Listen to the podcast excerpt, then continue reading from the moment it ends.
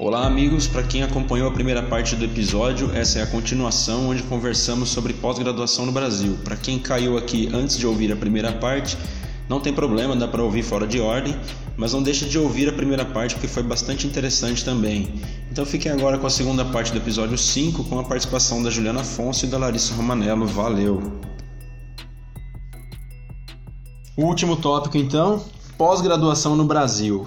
Principais dificuldades, experiências de ir para o exterior através de estudos, pressão, problemas psicológicos, sempre tem, né? Incentivos na educação da época que vocês estudaram, de hoje em dia, como que vocês veem essa diferença? A gente quer saber de vocês duas, como que vocês, que vocês podem compartilhar com a gente essa parte. Pergunta complexa.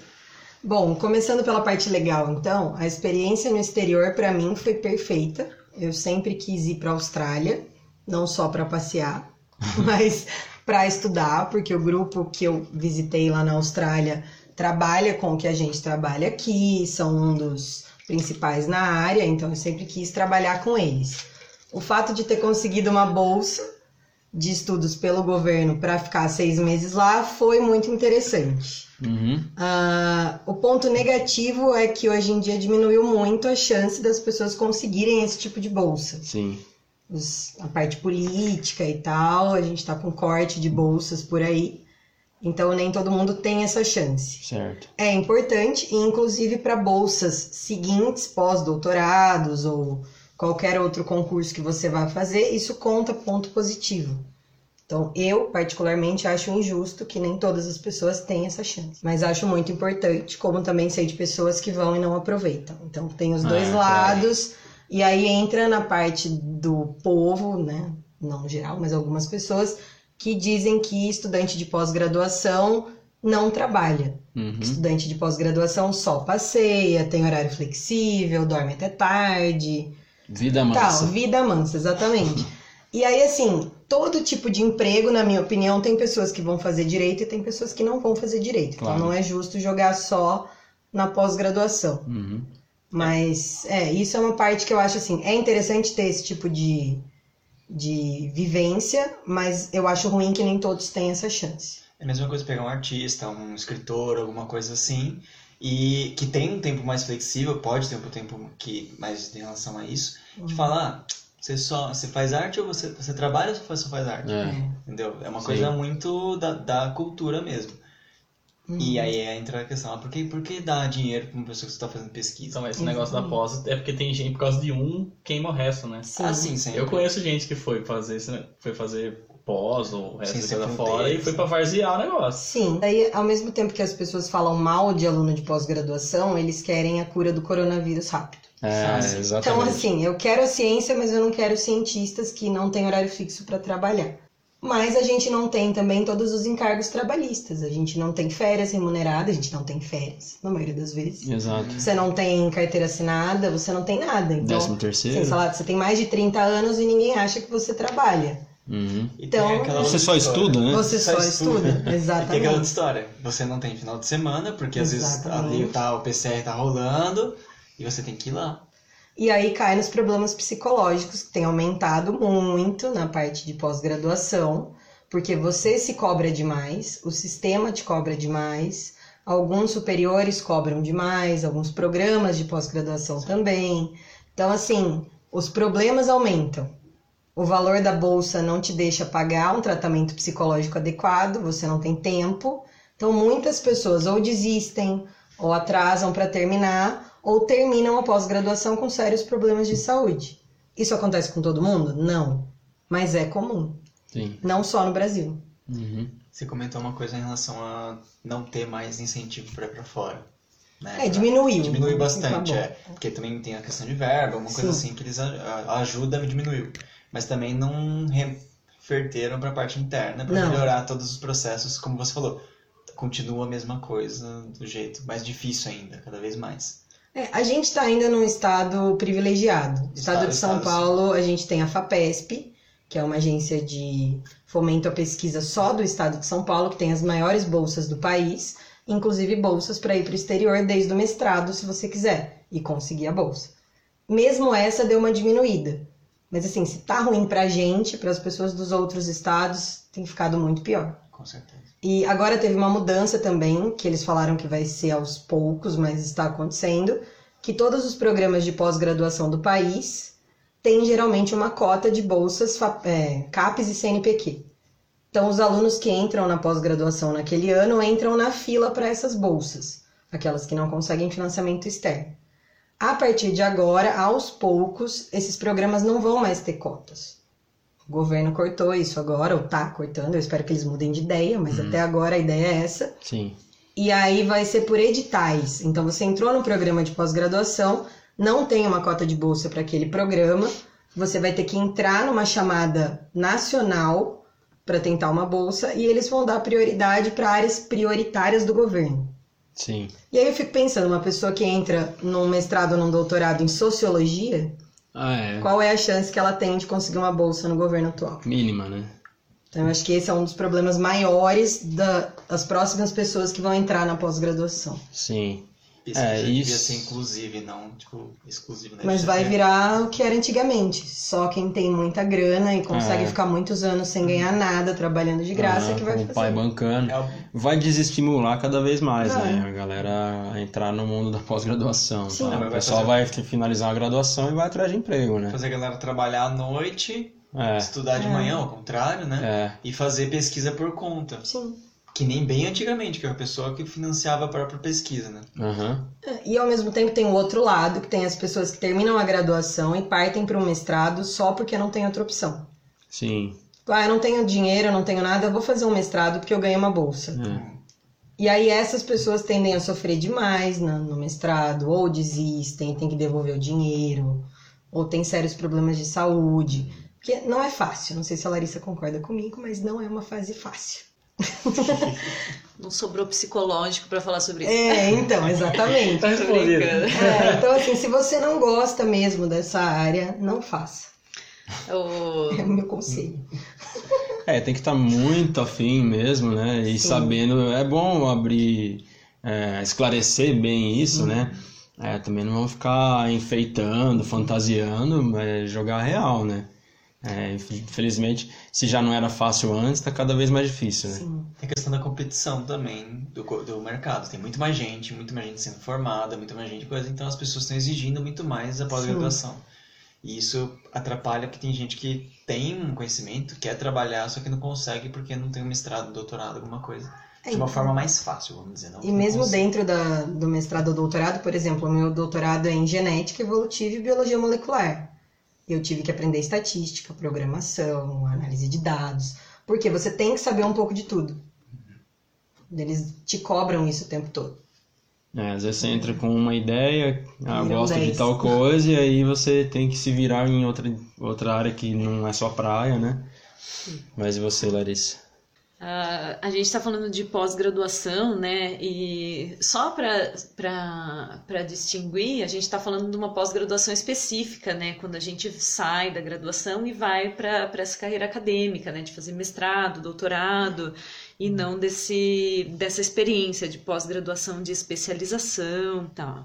Na, eu tive a oportunidade de fazer uma parte da minha pesquisa fora do país também, acho que foi uma experiência extremamente interessante, mas isso só me reforçou que nós fazemos muita pesquisa de qualidade no Brasil. Uhum. Nós, pesquisadores brasileiros, somos muito visados no, no exterior, inclusive, e principalmente na minha área, hoje acabei migrando né, para o Instituto de Física, porque uma, uma das etapas da minha pesquisa contemplava esses equipamentos de técnicas físicas, e a gente tem hoje no país o maior acelerador de partículas do mundo, que fica em Campinas, é um acelerador de partículas de quarta geração, Uhum. e a gente produz muita pesquisa, faz muita pesquisa de qualidade aqui. E eu acho que existe uma, uma, uma contradição ali, né, do que as pessoas pensam do que é pós-graduação e essa distinção do que elas consomem no dia a dia e do que é ciência e tudo mais. E eu acho que esses conceitos no Brasil acabam se misturando porque cientista não é profissão aqui. E 90% do que é ciência produzido hoje no país acontece dentro das universidades. E quem faz ciência são alunos de pós-graduação e os pesquisadores, né? Que são os pesquisadores, os professores que estão contratados também fazem pesquisa. E aí a gente faz isso dentro da universidade e eu achei importante destacar e colocar isso porque eu particularmente entendo esse corte de verbas para a pós-graduação, para as universidades públicas como um plano de governo, é onde as pessoas estão produzindo ciência no país, é onde é onde as pessoas estão pensando, estão debatendo política, estão debatendo as situações, né, tudo mais. E eu percebo também que existe um grande desconhecimento das pessoas e do governo atual em entender a diferença de ciência básica e ciência aplicada. Então, quando uhum. a Ju coloca que eles vão abrir editais para lá determinadas áreas, né, que vão ser contempladas com essas bolsas, as pessoas querem aplicação. É óbvio que a gente tem pesquisa a, aplicada e essas pesquisas são extremamente importantes. Só que nenhuma ciência aplicada é feita sem ciência básica, e isso tem que ser levado em conta. Então as pessoas às vezes têm esse preconceito com as pessoas que estão dentro da universidade, não encaram como trabalho, nem nada. A pessoa recebe uma bolsa só para estudar, mas não é assim que acontece.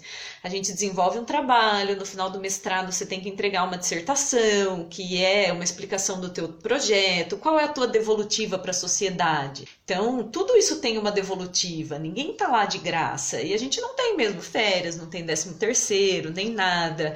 Para a gente se manter no interior, as bolsas têm um valor ali. Mas, por exemplo, uma pessoa que mora numa grande cidade, ganhar R$ 1.200 no mestrado, então você vê que a pessoa está se empenhando para isso, né? Uhum. É muito de gostar dessa carreira, de querer estudar, de querer a descoberta, de querer trabalhar com ciência.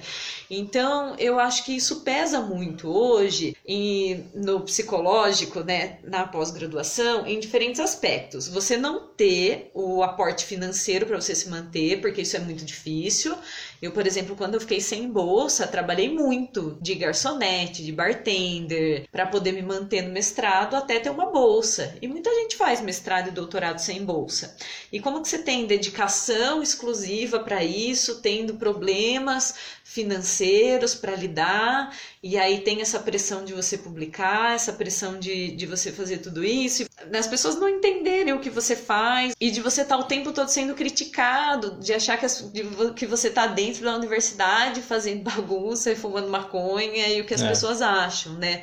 E aí vai a minha crítica também, obviamente, ao sistema de, das universidades, que hoje eu migrei da pesquisa, ainda faço pesquisa, mas eu migrei para trabalhar com a extensão, porque eu acho que a gente paga o distanciamento da, da sociedade. Por que, que esses discursos hoje têm esse, esse respaldo popular? Porque as pessoas não estão vendo o que estão acontecendo dentro da Concordo. universidade. Por isso que eu acho que o que vocês estão fazendo hoje de divulgação científica, de difusão científica, o que os canais do YouTube fazem, o que a gente já comentou sobre o Atlas, sobre o Nerdologia, sobre popularizar e democratizar a ciência, conhecimento e abrir a universidade para as pessoas é extremamente importante. E a universidade paga por não fazer extensão também, uhum. com esse distanciamento das pessoas não, não terem acesso a, ao que está sendo feito lá, entre aspas, né? Porque a universidade é pública, e eu já deixo isso, apesar das pessoas saberem, né? Não existe só universidade pública, mas são espaços em que são acessíveis. Então, se vocês moram perto de uma universidade, têm curiosidade de saber o que é feito numa universidade pública ou particular, visitem esses espaços, conversem com as pessoas, né? Eu, eu tive a possibilidade de participar e coordenar vários projetos de extensão na universidade onde eu lecionava e conversar com as pessoas e entender que elas não tinham noção do que a gente fazia lá dentro, né? Então isso vai acabando com o psicológico da pessoa. Mas por outro lado, eu tenho um pensamento muito otimista, né? Eu sei que as pessoas olham assim, meu Deus, a pessoa fez uma parte do doutorado fora, foi super legal, é uma experiência extremamente enriquecedora. Mas muita gente questiona: por que, que vocês não fazem vida fora do Brasil se vocês não são valorizados hoje aqui? E que uhum. existe esse plano de governo de, de enxugar recurso, de deixar a pessoa cada vez mais desmotivada. Porque eu acho que quando a gente se especializa com o dinheiro do governo, a gente tem uma responsabilidade social sobre isso. Sim, né? devolver para a sociedade. Mas né? com toda certeza. E a gente faz isso com as nossas pesquisas, faz isso com o ensino, faz isso com extensão. E aí, outra coisa que pesa muito no psicológico é que a bolsa acaba. A bolsa tem um tempo limitado para Uhum. você que tem bolsa. E depois o que, que acontece? Você é extremamente especializado, você sai doutorado com seus 30 anos, 30 e poucos anos, aí você vai prestar concurso.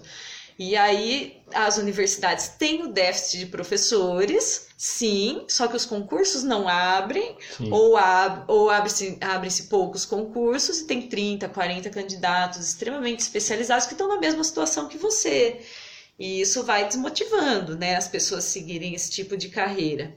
Então eu acho que essa valorização profissional e das pessoas não acharem né, que, eh, que professor universitário ganha muito ou cientista ganha muito, porque a gente faz muito por amor, assim mesmo, porque valorização mesmo financeira e profissional nesse governo, na situação atual que a gente está, ela é mínima e eu encaro isso como um plano de governo mesmo. Bom, excelente esclarecimento das duas, deixando tudo em, em águas claras, né? É, a gente de fora às vezes não tem muita noção, né? Muita gente não, não faz ideia. E a gente ainda é a favor das pesquisas, né? Fora o pessoal que é contra, que acha que só que é balbúrdia, que o pessoal é todo maconheiro, fica fazendo orgia dentro da faculdade, da universidade e Tá tal. vendo muito American Pie, bicho. É, e aí começa a ter essa visão e, enfim, acaba sendo uma, ma- um malefício ter a população contra é, cientistas, contra estudantes, né? Porque no fim o ideal seria todo mundo trabalhar junto para o desenvolvimento do país, né? É, quer complementar alguma coisa? Eu queria complementar assim, como eu estou um pouco mais lá dentro, é, eu vejo uma coisa que a Larissa falou que é muito importante, essa questão da do extensão. É, a gente vê que fazer pesquisa, fazer ensino é mais fácil. Você está ali, você tem sempre aquele incentivo. A extensão, às vezes você não consegue ver uma aplicação é, na cara, assim, para aquilo. Porém, como ela falou, às vezes as pessoas de fora têm problemas, têm necessidades que podem ser é, solucionadas ou podem ser complementadas por alguma pesquisa ou até mesmo por alguma ação de, do estudante daquele curso, da- das pessoas que estão lá dentro e que podem ter uma pode ter uma colaboração ali, uma parceria muito grande com a sociedade, com comunidades, com a comunidade acadêmica. Uhum. E isso lá dentro a gente vê que a necessidade é muito grande de ter essa, essa comunicação primeiro e segundo, se a gente souber das pessoas na comunidade que eles estão com certas dificuldades ou certas necessidades, é muito mais fácil de ter essa abertura.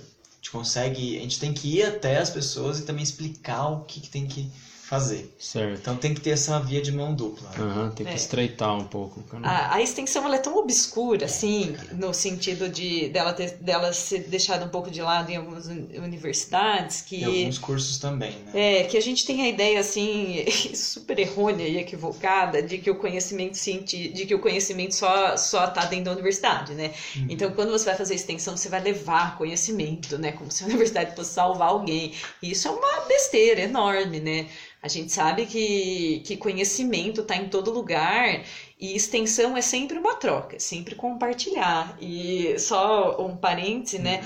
Ah, a gente usa termos quando a gente fala de extensão, de trabalhar com outros setores da sociedade, porque senão a gente, a gente entende que a universidade não faz parte da sociedade. Na verdade, e a universidade deve ser uma amostra da sociedade, né? E outro equívoco que a gente tem é de pensar que a extensão tem que ser pensada pelos professores só e que eu tenho que me encaixar em um projeto de extensão. E que se isso for feito pelos professores, obviamente não é extensão, porque a extensão visa o protagonismo estudantil, né? Então, quem conhece, por exemplo, a Operação Rondon, que eu tive a felicidade de participar com os meus alunos ano passado, são todas ações planejadas e executadas por eles, né? E na universidade onde eu, lecion- onde eu lecionava, que é a Universidade Estadual do Paraná, agora eles estão com a ideia de abrir chamadas de projetos dos alunos. Eu também trabalhei com extensão na disciplina de microbiologia, onde os, do, os alunos tinham que identificar as demandas na comunidade, trazer e bolar o projeto relacionado à microbiologia lá. Então saíram projetos belíssimos, assim, de, de capacitar mulheres para emancipação feminina, emancipação financeira de mulheres para a produção de queijos. E mas esse projeto que você está participando do projeto Rondon é incrível, é louvável, nobre.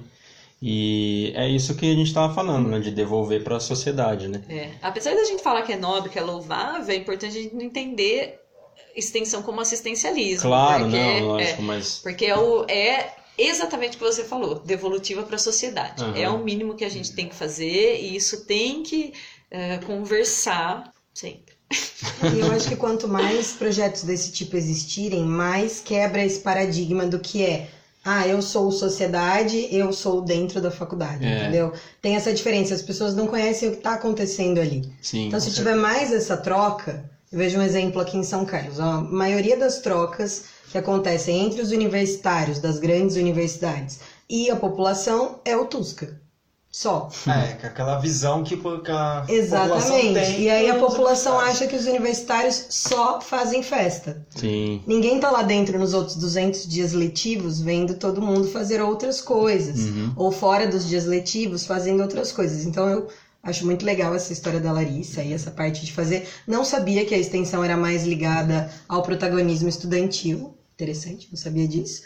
E eu acho que eles deviam, né? Todas as universidades deveriam expor isso para os alunos, explicar, aumentar, porque quanto mais interação tiver, menor vai ser essa, esse pensamento negativo que as pessoas têm uhum. contra quem está dentro da universidade. Todo mundo ganha? Mas essa é a diferença, inclusive, de universidade e faculdade. Você ter como um dos pilares da universidade a extensão. Então, é ensino, pesquisa e extensão, apesar da extensão ser deixada um pouquinho de lado, porque não, não tem essa visibilidade, né? As pessoas, as pessoas querem ser os melhores é óbvio, a, a gente já discutiu a inquestionável importância de pesquisa, né? Mas não tem toda essa, essa visibilidade. Então as pessoas acabam migrando para isso. Uhum. Mas já é agora institucionalizado que a uhum. extensão tem que ser curricularizada. Então, Exato. não sei se todas as universidades, na universidade onde eu estava, sim, era uma margem de 30% da carga horária ser relacionada à extensão.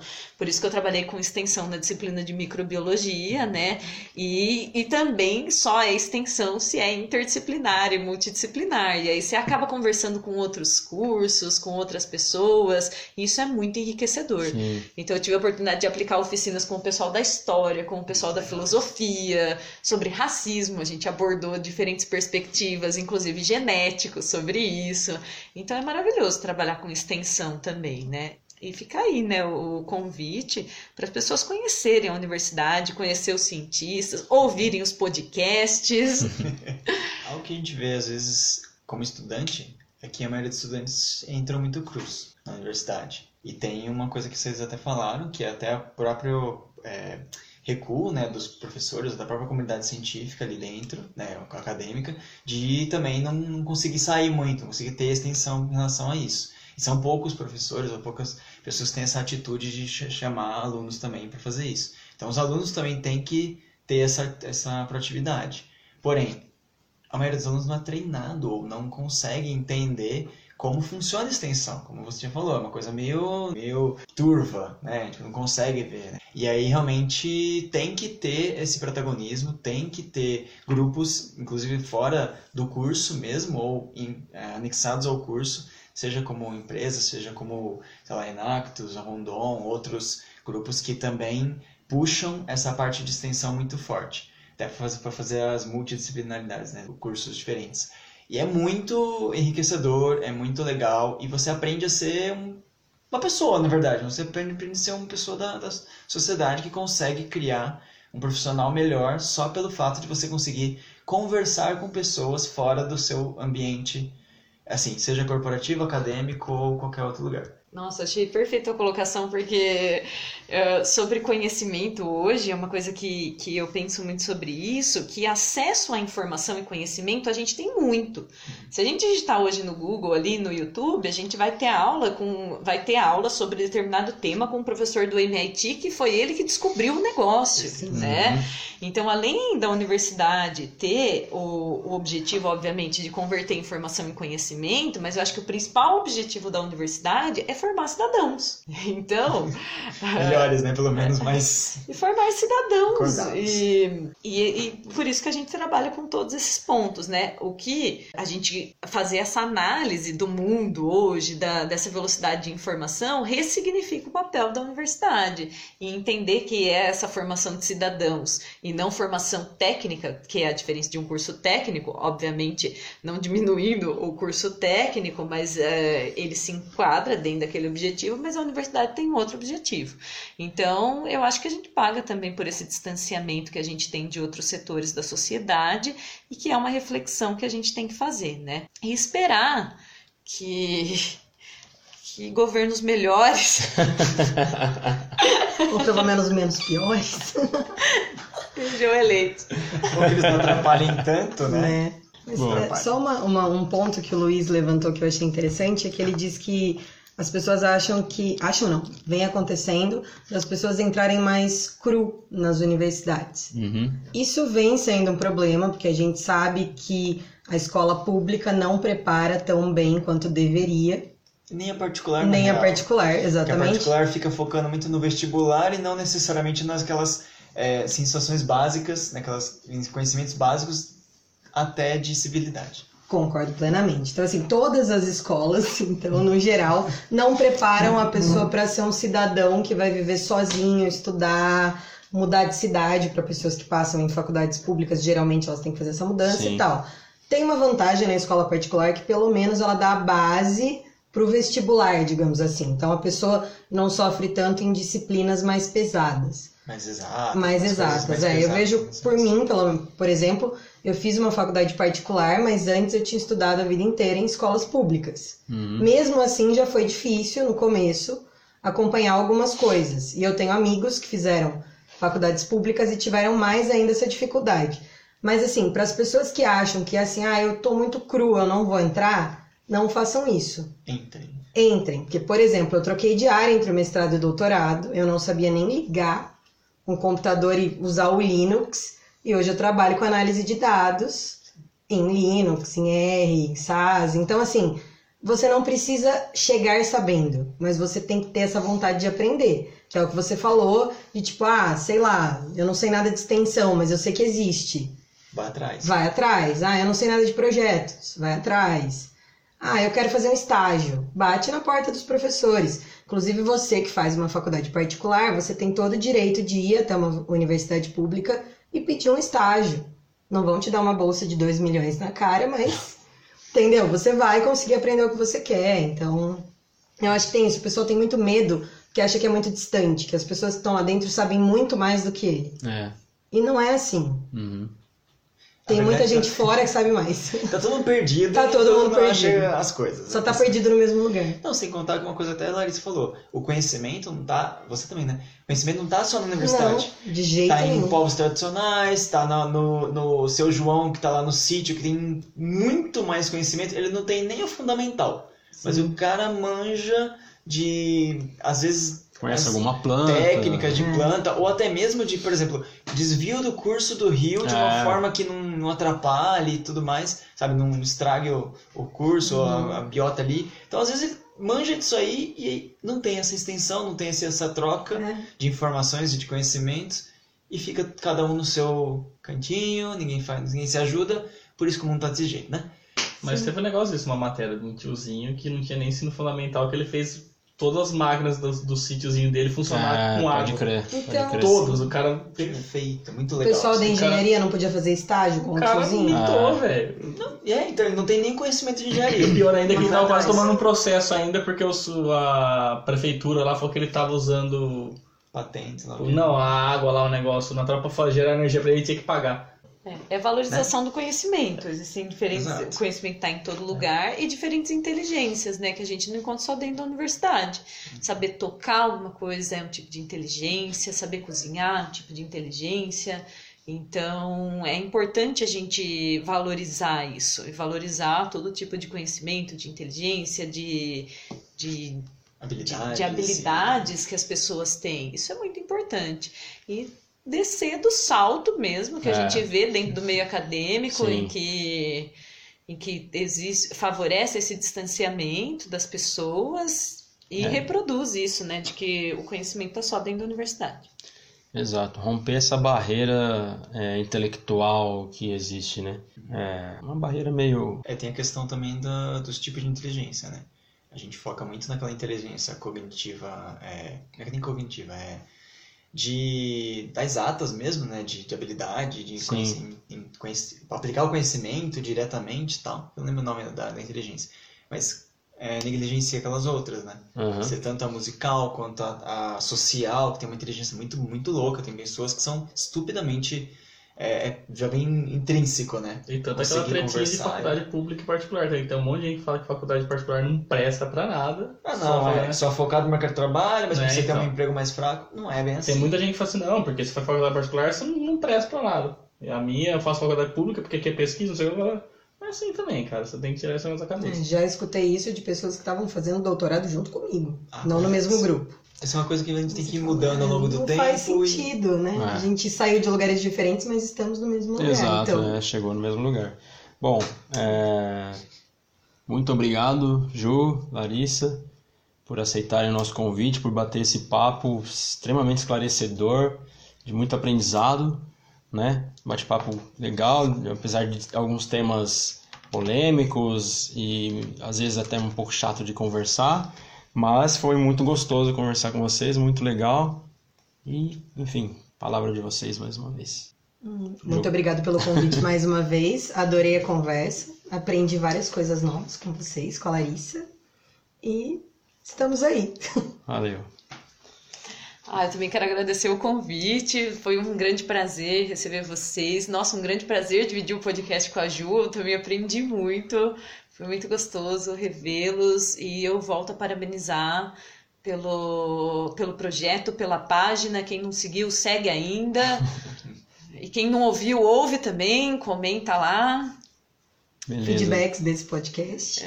Valeu, muito obrigado. Bom, é, já tá longo pra caramba, mas enfim, mais um pouquinho não faz diferença, vai. Bom, é o seguinte, vou pegar de surpresa aqui. É, eu trouxe um livro aqui que a Larissa tava até meio cobiçando. eu, eu vou levar ele com cuidado pra você não, me surrupiar o livro. Brincadeira. Então eu trouxe porque eu usei ele como referência para esse episódio e eu ia até dar uma lida num trecho aqui, mas enfim, vou, vou, ao invés de ler o trecho, eu vou indicar para a galera que, que tá ouvindo. É um livro da Maiana Zatz, chama-se Genética, Escolhas que Nossos Avós Não Faziam. É um livro que dá para qualquer pessoa ler, não precisa ser biólogo, não precisa ser da área da genética, porque ele é um livro fácil de ler, uma excelente leitura. Eu acho que eu li em um dia esse livro e é excelente. Então, o que eu falei que ia pegar de surpresa é que eu queria que vocês indicassem alguma coisa também. Pode ser livro, série, filme, de preferência da área. Se não, pode indicar qualquer outra coisa. Ah, eu vou indicar os livros que eu tô lendo agora, que é o Sapiens e o Homo Deus. Eu indicaria os livros do Dawkins, principalmente Deus um Delírio, mesmo que você não seja ateu. Aham, já li esse livro. Porque se você tirar todas as partes que ele fala mal das religiões, também vale para a parte de evolução. Ele é um ótimo escritor nessa área. Sim, é E excelente. assim, não tem a ver com a nossa área, mas assistam Sex Education, excelente. da Netflix. Muito boa a série. porque no momento onde o governo diz que a gente tem que fazer campanha contra o sexo, É, é, uma educação sexual interessante. Exato. O Aron também tem uma indicação pra fazer. Fala Não lá. é puxando sardinha, mas você gosta de música, procura uma música do Nightwish, do último álbum deles, chama The Greatest Shown on Earth. Tem muitas citações do Dawkins, tem do, Darwin, do né? Darwin. A música inteira fala da- desde o começo da humanidade, do, da humanidade, desde o começo da vida até É, o surgimento da vida, É. né? É uma boa indicação. Essa música É é, um épico de mesmo. 24 O álbum, né? É, é um épico de 24 minutos, que é pura biologia. Ribas, faltou você indicar alguma coisa? Cara, na verdade eu vou indicar uma coisa que não é necessariamente de biologia, mas tem muito a ver com o comportamento que a gente estava até discutindo aqui sobre o ser humano mesmo, de, de coisas diferentes dele, né? Que é um TED Talk que eu acho que é o meu favorito desde sempre. Aham. Eu tento ver vários TED Talks, eu não consigo achar um mais legal que esse. Que é de uma africana, que eu não lembro o nome dela, porque, né, difícil de repronunciar. É, o nome é O Perigo da História Única. Ela conta um pouco, não vou falar muito spoiler, mas ela conta um pouco da história dela, sobre que ela, que ela contava de ler livros e tudo mais. Só que o que ela pegava, europeu e tudo mais, tinham várias histórias diferentes. Americano, várias histórias diferentes. Só que quando ela descobriu as histórias é, africanas, ela começou a ver um novo mundo, porque antes ela achava que o mundo fosse só aquilo.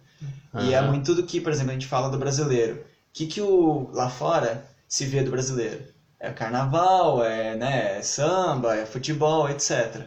Mas o que, que realmente quem, que, que é o Brasil? Né? A gente é muito vasto de histórias e de ideias. Até o próprio brasileiro por si mesmo, né? Então é muito legal essa, essa reflexão que ela faz da história única.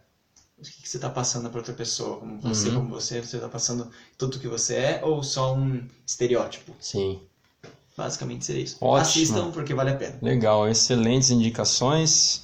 Então a gente agradece mais uma vez a Larissa e a Ju. A gente agradece todo mundo que está tá nos ouvindo, acompanhando. Muito obrigado por todo mundo que sobreviveu até aqui. e até a próxima. Valeu, galera. Falou! Falou!